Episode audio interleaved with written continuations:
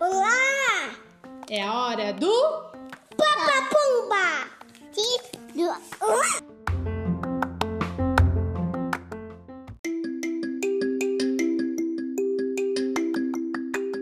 Olá, pessoal, bem-vindo ao nosso podcast Papa Pumba! de histórias de crianças para crianças.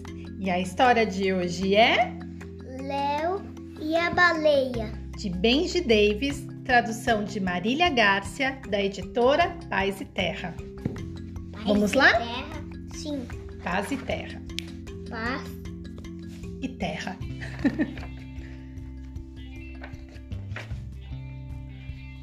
Léo morava com o pai e seis gatos na beira do mar. Todas as manhãs, Crianças.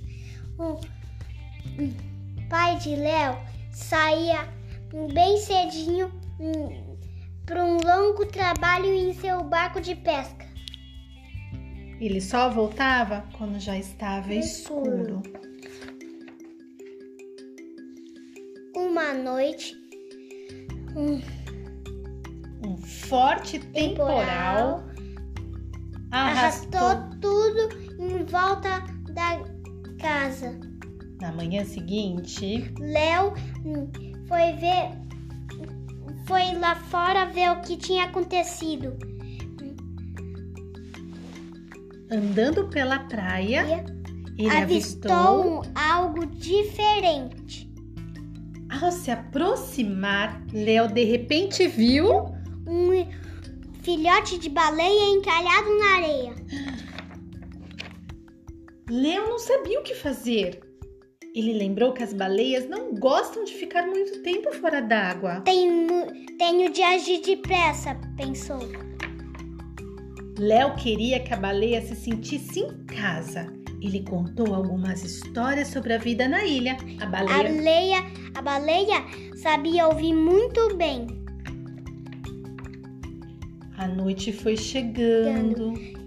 E logo escureceu.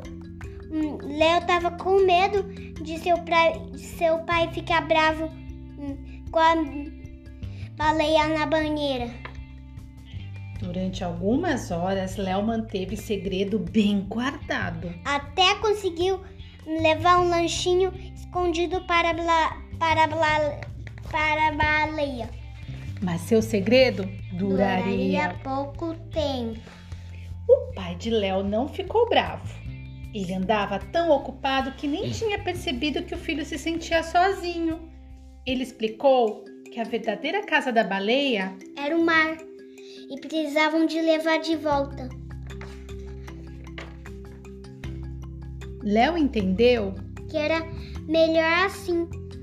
Só que achou meio difícil se despedir.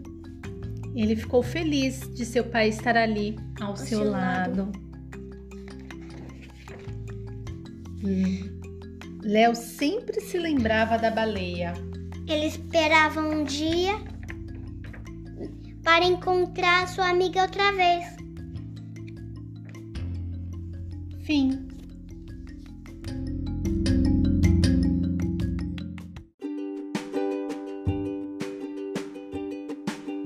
Entrou por uma porta, Saiu saiu. pela outra. Quem Quem, quiser. quiser que conte outra.